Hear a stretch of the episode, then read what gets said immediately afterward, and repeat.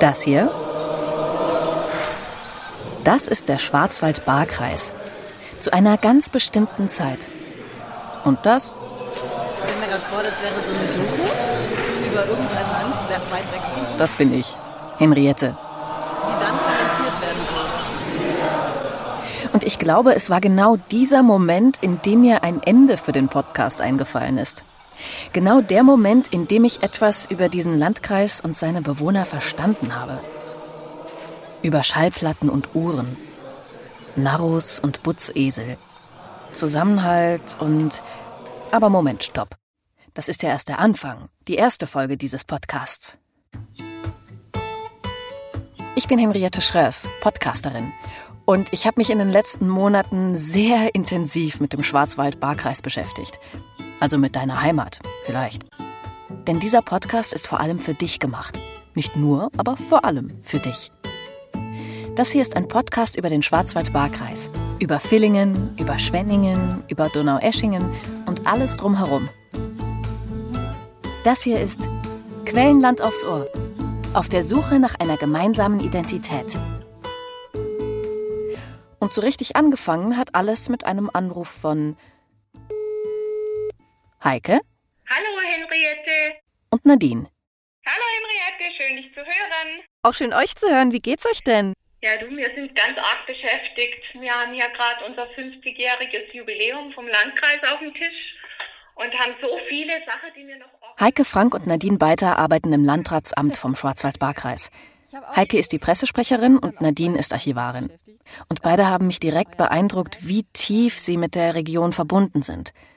Ehrlich, sie haben mich nicht gezwungen, das zu sagen. Und ich bin übrigens stolz darauf, dass ich beide von Anfang an ganz gut verstanden habe, denn wow, eure Dialekte sind echt für mich Außenstehende manchmal wirklich eine Herausforderung. Aber zurück zum Thema. Der Landkreis wird dieses Jahr 50 Jahre alt. Und genau deshalb telefonieren wir gerade. Erste Mal, als Heike auf mich zukam und dann meinte, ja, ich war mit der Sabrina eine Runde spazieren und dann hat er was davon, was gibt's denn so Neues, es war als neues Medium und sind dann auf den Podcast gekommen und dann zu mir gesagt hat, ha Nadine, da brauchen wir das Archiv dafür, hättest Lust? Und dann habe ich gesagt, ja klar, habe ich Lust, was Neues zu machen und mal gucken. Wir wussten ja beide nicht, was auf uns zukommt, aber total spannend, das jetzt so zu sehen und mitzumachen, gemeinsam mit dir. Hm. Ja, also wir haben ja eine Idee gehabt, dass wir unseren Landkreis so ein bisschen hochleben lassen wollen, auch zum 50-jährigen Jubiläum. Und ähm, wir brauchen einen roten Faden. Und dieser rote Faden, den haben die Nadine und ich dort entdeckt, dass wir eigentlich gern wissen wollten, was die gemeinsame Identität denn in unserem Landkreis ist. Und diese Frage fanden wir dann so spannend, dass wir gedacht haben, die Sicht von außen von jemandem, der den Landkreis gar nicht kennt, wäre ja da noch viel interessanter, wie jetzt der Blickwinkel von uns. Weil äh, wir kennen den Landkreis ja schon. Hm. Und äh, Henriette, da bist du ja die geeignete Person, dass wir dich hier mal auf die Reise durch den Landkreis schicken. Okay, ich schaue mir also euren Landkreis an und welche Herausforderungen es in den letzten 50 Jahren so gab. Und ich begebe mich auf die Suche nach einer gemeinsamen Identität. Falls es sowas überhaupt gibt. Naja, wenn's weiter nichts ist. Ja, dann buch doch du mal den Zug und den Rest erledigt mir. Äh, wir sehen uns dann bald. Bis bald. Bis dann, Ciao, Henriette. Dann würde ich sagen, los geht's.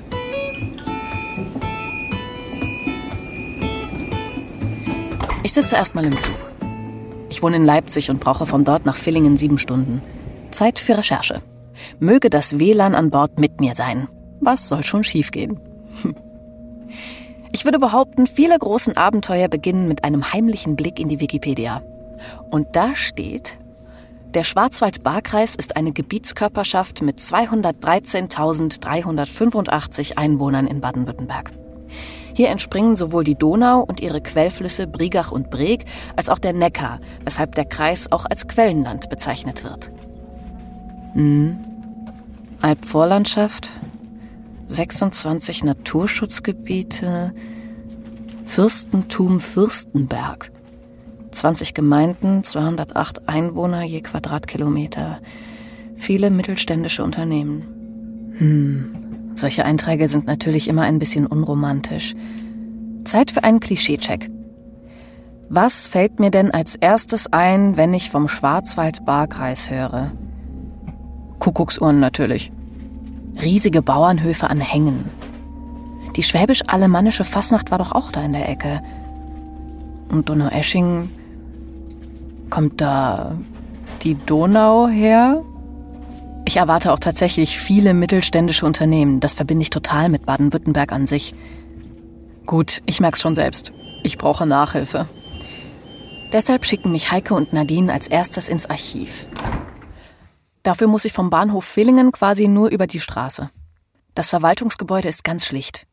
Ein großes, dunkelgraues Gebäude mit einem Vorbau, mit viel Glas und so einer bunten Lamellenverkleidung, die bei Neubauten gerade in Mode ist, mit diesen Streben nebeneinander, wo man durchgucken kann. Das Archiv steckt in diesem Vorbau. Im Flur ist eine Wand komplett bedeckt von einem riesigen Naturfoto, das von hinten beleuchtet ist. Die Räume sind hell und offen, mit viel Glas und Stahl. Es riecht noch nach dem neuen Teppichboden und natürlich nach den Büchern, die hier in der Bibliothek stehen. Dort treffe ich Clemens Joos. Er kommt ursprünglich aus Freiburg, ist Mitte 40 und seit 2016 Archivar im Landratsamt. Er ist ein wandelndes Lexikon. Ich könnte ihn wahrscheinlich nachts um drei aufwecken und fragen, wann Fürst XY dieses oder jenes offiziell verkündet hat. Und er könnte mir genau sagen, in welchem Jahr und Monat das passiert ist. Aber jetzt legt er mir erstmal eine Karte hin. Das hier ist die Karte des Schwarzwald-Baar-Kreises vom Mittel- und Südschwarzwald im Westen, über die Hochfläche der Baar, die bereits zum Albvorland gehört, bis zum Rand der Schwäbischen Alb im Osten und der Randenalb im Süden. Alles, was da blau eingezeichnet ist, sind die Grenzen der Landkreise vor 1973. Sie sehen, dass damals einiges in Bewegung war. Ende der 1960er packt die Bundesrepublik eine richtige Reformwut. Es soll Schluss sein mit Klein-Klein, mit winzigen Landkreisen, die sich alle selbst verwalten. Neue Landkreise sollen für stärkere und schlagkräftigere Verwaltungseinheiten sorgen. Deshalb geht es in Westdeutschland sehr vielen kleinen Landkreisen an den Kragen. In Baden-Württemberg ist die Kreislandschaft vor 1973 extrem divers. Der kleinste Kreis hat nur 35.000 Einwohner, der größte fast 300.000. Das macht Entscheidungen sehr schwierig und schafft viele kleine Geldbeutel. Größere Projekte bringen kleinere Kreise schnell in Schwierigkeiten. Um für die Zukunft gerüstet zu sein, soll sich das ändern.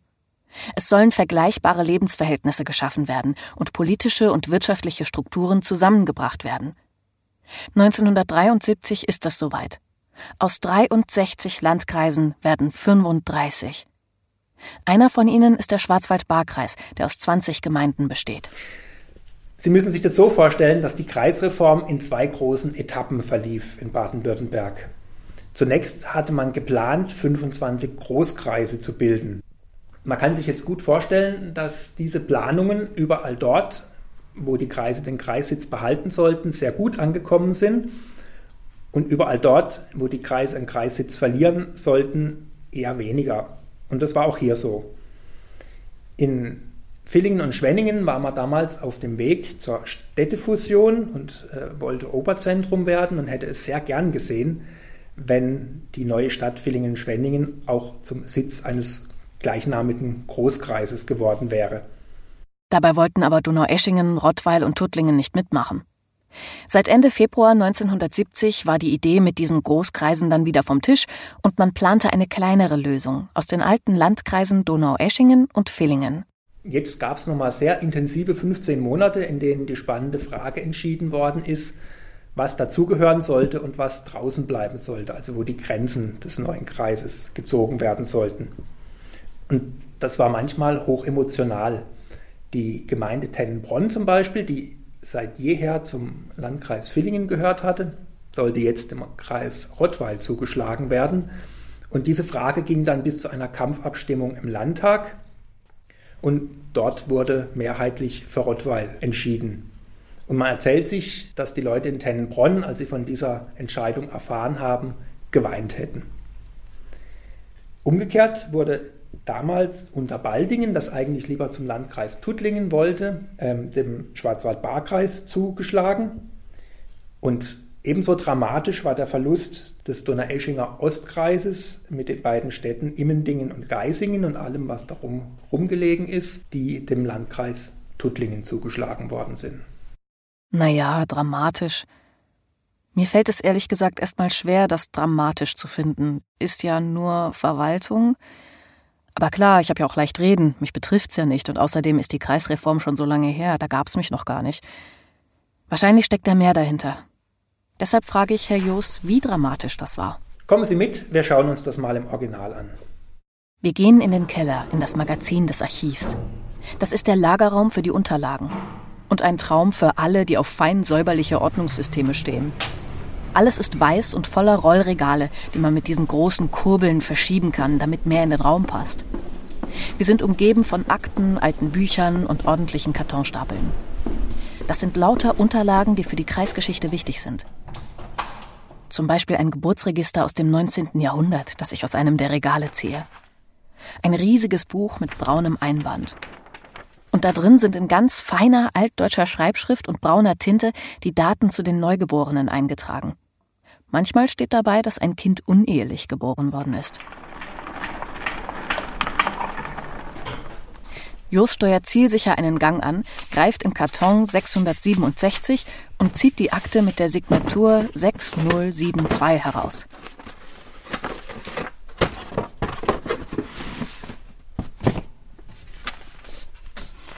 Sehen Sie, das ist jetzt eine Akte aus dem Landkreis Donaueschingen, wo es genau um diese Fragen der Kreisreform geht. Wenn man jetzt hier drin blättert, ist hier ein Schreiben vom August 1970 in dem sich der Landrat Lienhardt von Donaueschingen bei seinem Kollegen Köpf in Tuttlingen beschwert äh, über die Vorgänge in Geisingen und über den Stil, der da mittlerweile eingerissen ist. Und er schreibt da, Zitat, es ist abstoßend, dieser Entwicklung zusehen zu müssen, und ich habe die herzliche Bitte an Sie, Ihrerseits auf einen etwas besseren Stil in diesen Dingen hinzuwirken.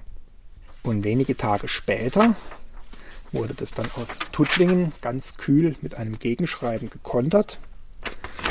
Und Landrat Köpf schreibt hier zurück.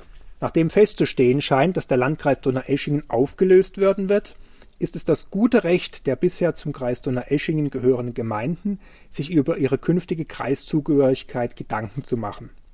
Weniger diplomatisch als die Landräte formulierte das der Donaueschinger Kreisrat Bernhard Blenkle Zitat Es kotzt mich an, wenn zwei Kreise um eine Gemeinde kämpfen. Bevor du Wurst gesagt hast, hat sie ein Württemberger schon gefressen. Man sieht also, dass hier dann plötzlich ganz alte Grenzen wieder hervorgekramt worden sind, nämlich die zwischen Baden und Württemberg, die ja eben zwischen Tuttlingen und Donaueschingen verlaufen. Das Tischtuch zwischen den beiden Gemeinden war dann für eine ganze Weile mal zerschnitten und umgekehrt musste das 1973 neu zusammengesetzte Puzzle Schwarzwald-Baar-Kreis dann auch erstmal zum Zusammenhalt gebracht werden. Und nach den doch harten Kämpfen mitunter war das gar nicht so leicht. Die Menschen brauchten einfach eine Weile, um festzustellen, dass das, was da zusammengekommen war, eigentlich auch ganz gut zusammengepasst hat. Bevor du Wurst gesagt hast, hat sie einen Württemberger schon gefressen. Den Spruch merke ich mir. Okay, so ist der Kreis also entstanden. Aber für mich sind die ganzen Ortsnamen noch total abstrakt. Ich muss jetzt raus in die Welt. Ja, hier ist zwar das historische Gedächtnis des Kreises, aber um die Dinge richtig zu verstehen, sollten wir sie uns dann schon auch mal vor Ort anschauen. Eben. Wir starten unseren Ausflug kreuz und quer durch den Landkreis auf dem Parkplatz vor dem Archiv. Jos hat Orte ausgesucht, die eine Geschichte zu erzählen haben, und ich lasse mich komplett überraschen. Ich weiß noch gar nicht, was wir genau vorhaben. Ich bin erstmal begeistert von den ersten Sonnenstrahlen seit gefühlt schon immer. Es ist Mitte Februar. Ob das Wetter hier immer so schön ist? Ich bin am Montagabend, äh, spät abends aus dem Büro rausgestolpert und da war also zäher Nebel und alles voll Schnee. Da habe ich gedacht, es kann was werden heute. Während wir immer weiter nach oben fahren, frage ich meinen Reiseführer, wie es denn in der Gegend allgemein mit dem Wetter aussieht. Ja, also St. Georgen, die Bergstadt, die behaupten von sich, bei ihnen scheint immer die Sonne. Aber in der Tat, also da ist so ein bisschen eine, eine Zone, also die haben dann auch mal Sonne, wenn hier Nebel ist. Und hier auf der Bar bei Asen, Ortsteil von Donaueschingen Stadtteil, ähm, da ist so ein Kälteloch. Also da werden in der, im Winter so die richtigen Tieftemperaturen gemessen. Jetzt gerade gibt es keine Tiefsttemperaturen. Es ist der 15. Februar, ein früher Mittwochnachmittag. Glasklares Wetter. Hm? Ah, wie schön, das sieht aus wie ein Windows-Bildschirm mit dem Grund. Oh Gott, sind es die Alpen? Wir sind am Südrand des Kreises angekommen, im Randengebiet. Der Randen ist ein Berg mit vielen Gipfeln. Sanfte Hänge, weite Wiesen. Darüber strahlt die Wintersonne und im Hintergrund leuchten die schneebedeckten Alpen. Wir schauen rüber in die Schweiz. Eine Grenze des Schwarzwald-Baar-Kreises ist eben auch die Staatsgrenze. Mega cool. Das heißt ja immer, Windräder würden die Landschaft verschandeln, aber ich finde, es sieht voll schön aus mit dem. Ja, das Windrad steht jetzt wirklich leider direkt vor Matterhorn, aber wir brauchen es halt auch.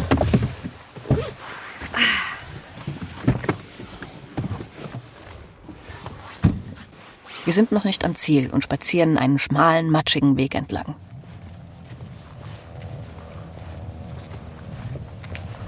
Der Baum sieht auch aus, als würde er in irgendwelchen Geschichtsbüchern schon drin vorkommen. Ja, in der Tat. Was wirklich? Der ist so um die 500 Jahre alt.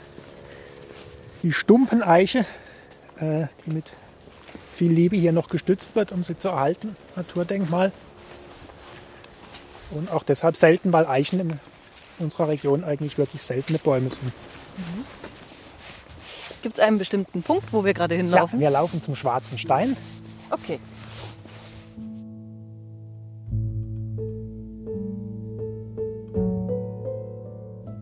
Dann sind wir da, am Schwarzen Stein. Ein Ort mit großartiger Aussicht. Aber auch mit bewegter Geschichte. Der schwarze Stein sieht unspektakulär aus. Und so schwarz ist er gar nicht. Den schwarzen Stein gibt es heute nicht mehr, aber die, der Name hat sich gehalten, das ist ja häufig so. Aber was es gibt, ist ein Grenzstein von 1839, die eidgenössische Grenze. Und es ist nicht nur irgendwelche eidgenössische Gemarkung, es ist tatsächlich der nördlichste Punkt der Eidgenossenschaft. Der Randen ist der Hausberg von Schaffhausen. Man hört es den Spaziergängern hier an. Hier ist eine EU-Außengrenze, die aber sehr offen ist. Zwei Staaten, zwei unterschiedliche Kulturen, aber eine große Gemeinsamkeit und enge Freundschaft. Es gibt viele Familienverbindungen über die Grenze hinweg. Die Schweizer kaufen in Deutschland ein, viele Deutsche arbeiten in der Schweiz. Das ist ja etwas ganz Normales, das zum Alltag dazugehört. Für mich ist es auch ganz normal, dass ich ohne Kontrolle in unsere Nachbarländer spazieren kann. Ich kenne es nicht anders. Was für ein Privileg das ist, haben die Menschen hier spüren müssen, als die Grenze während der Corona-Pandemie 2020 plötzlich geschlossen war und diese Verflechtungen von heute auf morgen abgeschnitten waren. Die Südgrenze vom Kreis äh, ist zugleich die Staatsgrenze zur Schweizerischen Eidgenossenschaft. Heute eine grüne Grenze, man sieht sehr grün äh, mit einzelnen Grenzposten natürlich und jahrhundertelang eine Gemengelage von ähm, Territorien, die hin und rüber gegangen sind. Also der Kanton Schaffhausen liegt insgesamt rechtsrheinisch, der einzige Schweizer Kanton, der rechtsrheinisch liegt und der eben auch nicht so äh, geradlinig abgegrenzt war, sondern eben Besitzrechte hier und dort hatte und umgekehrt. Heute ist die Grenze kaum erkennbar. Der schwarze Stein ist einfach nur ein grauer Stein, so groß wie eine Bierkiste mit ein paar Markierungen drauf. Also auf der Seite steht GB für Großherzogtum Baden. Da steht eine Nummer, die 593. Das ist der 593. Stein in der Reihenfolge. Hier steht CS für Kanton Schaffhausen und unten ein kleines B für Bargen, also die Gemeinde. Und hier steht das Jahr 1839. Heute ist die Grenze harmlos, aber das war sie nicht immer, wie mir Jos auf dem Rückweg zum Auto erklärt. Die Grenze ist natürlich dann in den 30er und 40er Jahren sehr dramatisch geworden. Also es gab in Schwenningen so Widerstandskreise, die äh, Flugblätter aus Schaffhausen eingeführt haben und dann verteilt haben.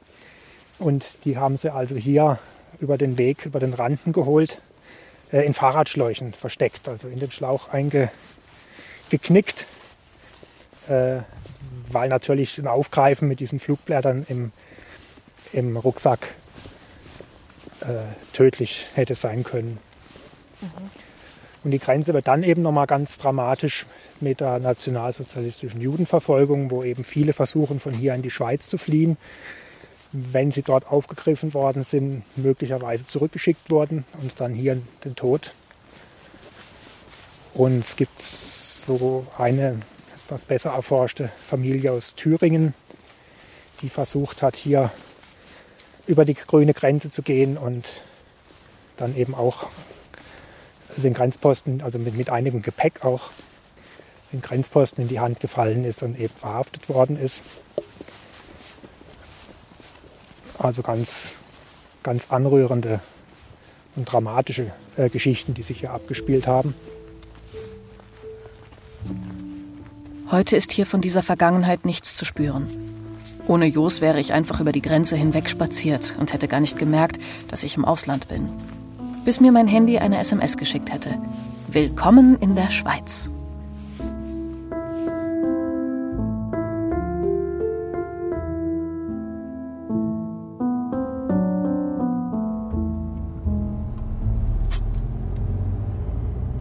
Wir sitzen wieder im Auto auf dem Weg zu unserem nächsten Ziel. Diesmal genau in entgegengesetzter Richtung, im Norden. So, wir stehen jetzt hier in der Sommerau bei St. Georgen an der europäischen Wasserscheide. Wir sind schon wieder im Grünen, oben im Schwarzwald, an einer dieser schmalen Straßen, bei denen man hofft, dass man nicht kilometerweit hinter einem LKW herschleichen muss.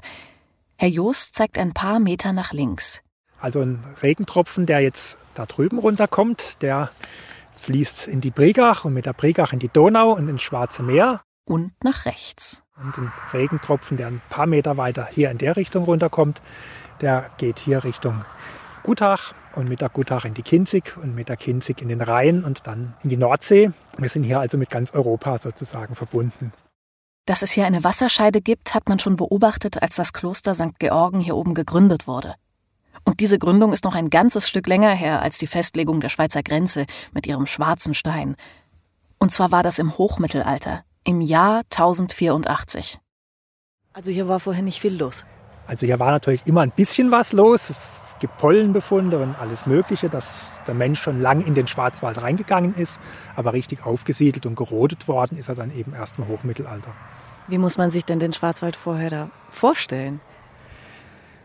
Als Mischwald, also nicht nur als Fichten- und Tannenwald, wie er heute ist. Ähm, der dicht war und durch den es natürlich Wege und Bahnen gab, der aber eben doch weitgehend ohne Dörfer war oder ohne Siedlungspunkte. Also so ein paar Einsiedler vielleicht. Ab und zu kommt mal jemand vorbei, der sich traut, durch den dunklen Wald zu fahren. Ja klar, also die, die Einsiedler sind natürlich auch die ersten, von denen wir erfahren, etwa der heilige Trudbert im Münstertal und auf der anderen Seite ähm, vom Schwarzwald. Aber eben doch wenige bis sich dann doch etwas ändert und das Leben im Schwarzwald langsam die Form annimmt, die wir heute kennen. Also, naja, zumindest ein bisschen. Als hier das Kloster St. Georgen gegründet worden ist im Hochmittelalter, gibt es einen Gründungsbericht, der also die Städte beschreibt, an die das Kloster gegründet werden soll. Und die wird bezeichnet als Vertex Alemanniae, also als der Scheitel Alemanniens. Und den Scheitelpunkt hat, man, hat dieser Bericht also hier ähm, verortet an den Quellen der Bregach. Man sieht jetzt von hier aus St. Georgen da drüben die Bergstadt liegen. Man sieht also, das liegt schon deutlich jenseits der Wasserscheide. Also so ganz genau hat es der Bericht da nicht genommen, aber eben doch so ungefähr.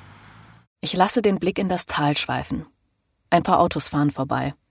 Versprengte Schwarzwaldhäuser stehen in der Landschaft. Aber ich finde es trotzdem nicht schwer, mir vorzustellen, warum hier, historisch gesehen, so lange kaum jemand gewohnt hat. Eiskalte Winter, keine Infrastruktur, undurchdringliche Wälder. Ich denke, zufällig kam hier kaum jemand vorbei. Das hat natürlich den Mönchen noch einiges abverlangt, denn hier war natürlich nicht viel zu der Zeit, kein Supermarkt, sondern eben, ähm, die mussten sich ihren, ihren Lebensunterhalt hier erstmal freischlagen und erwirtschaften. War ein karges Leben. Es ist, äh, St. Georgen ist sonnenbeschienen, aber natürlich schon klimatisch herausfordernd. Weil wir so weit oben sind? Weil wir so weit oben sind, weil wir Schnee haben, weil wir kalte Temperaturen haben. Ähm, also in der Rheinebene siedelt sich natürlich schneller und angenehmer. Meine Gedanken sind jetzt voller axtschwingender Mönche, tiefer Winter und Ausflüge in die Schweiz. Aber das war's noch nicht für heute. Zurück ins Auto. Was ist denn unser drittes und letztes Ziel heute? Jetzt fahren wir nach Donaueschingen, die alte Residenzstadt. äh, Residenz der Fürsten von Fürstenberg und dann Amtsstadt und eben bis 1973 Kreissitz des Kreises Donaueschingen. Weltbekannt für die äh, Donaueschinger Musiktage. Weltbekannt für die Donaueschinger Musiktage, fürs Springreiten und für die Donauquelle. Weniger bekannt für das, weshalb wir jetzt auf dem Weg dorthin sind. Einen Ort, der heute auf den ersten Blick nur noch für eines steht. Bierkästen.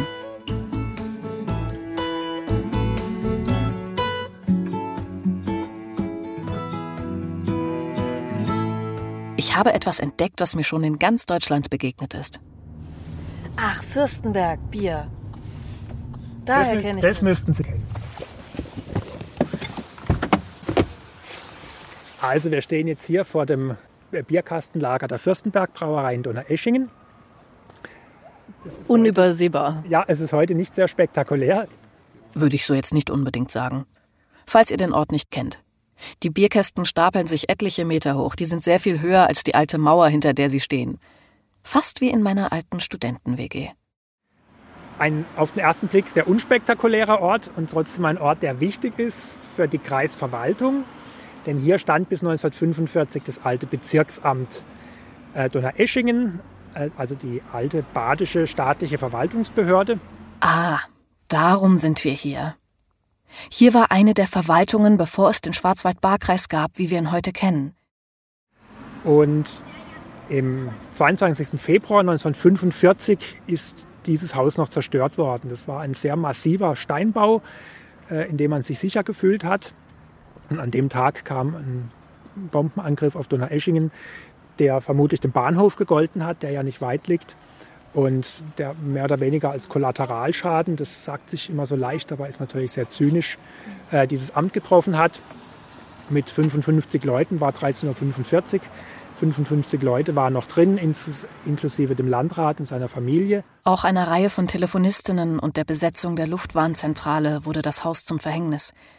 Und neben diesen menschlichen Dramen blieb auch ein Großteil der Akten auf der Strecke. Und ja, also für die Geschichte des Bezirks Donaueschingen äh, ist, es, ist dieser Bombenabwurf ja auch sehr tragisch, weil damals eben sehr viele Akten verbrannt sind und äh, wir eben aus dieser, dieser Behörde wirklich extrem wenig Unterlagen haben. Und man hat natürlich dann mitten im Krieg, also man muss sich vorstellen, im Mai war Schluss. Also es waren wirklich die letzten Tage des Deutschen Reichs. Ähm, ähm, haben die Leute hier ihr Leben einbüßen müssen. Die Verwaltung hat sich komplett neu organisieren müssen. Okay, der Krieg ist vorbei. Deutschland liegt in Trümmern. Der Staat muss neu aufgebaut werden und die Verwaltung auch. Und hier in Donaueschingen gilt das im Wortsinn. Mitte der 1960er Jahre war man soweit. Es gab ein neues Landratsamtsgebäude. Und dann kam die Kreisreform. Und man wähnte sich dann gerade wieder gut aufgestellt und in der Nachkriegszeit angekommen im Wirtschaftswunder und in guten Verwaltungsräumen. Da kam eben dann seit 1970 zunehmend intensiv die Nachricht, dass der Landkreis Donaueschingen bei der Kreisreform nicht überleben würde. Und damit war dann eben zum 31.12.1972 auch das Ende des Landratsamts Donaueschingen 1723 war Donaueschingen Residenzstadt geworden. Genau 250 Jahre später, 1973, verlor es eine seiner wichtigsten Behörden. Politik und Verwaltung vor Ort waren davon nicht begeistert. Für alle anderen änderte sich erstmal gar nicht so viel. Es dauerte eine Weile, bis man seine Behördengänge dann tatsächlich in Villingen-Schwenningen machen musste und nicht mehr in Donaueschingen. Aber eine Veränderung war sofort wirksam und sichtbar für alle. Und was eben besonders tragisch ist, also bis dahin war ja im Südkreis auf jedem Kennzeichen das DS gedruckt und ab 1.1.73 gab es das nicht mehr. Und das ist eben eine, eine Zurücksetzung, eine gefühlte, die bis heute an vielen Stellen noch nachgeht und auch den großen Wunsch entstehen lässt, eben das DS, wenigstens das Kennzeichen wieder einzuführen. Was für ein Tag. Ich war im Archiv und habe Geburtenregister entziffert. Ich war in der Schweiz und habe im strahlenden Sonnenschein zu den Alpen rübergeschaut. Oben im Schwarzwald bin ich Mönchen begegnet und in Donaueschingen stand ich vor einem Bierkastengebirge mit Verwaltungsgeschichte. Der Schwarzwald-Baar-Kreis ist ein Puzzle aus ganz verschiedenen Orten und das fanden nicht immer alle toll. Aber schon wenige Jahre nach der Reform, nach der Geburt des Schwarzwald-Baar-Kreises, wird sich zeigen, wie wichtig ein starker Landkreis wirklich ist. Denn die Zukunft hält nicht nur Gutes für die Region bereit. Das hört ihr in der nächsten Folge.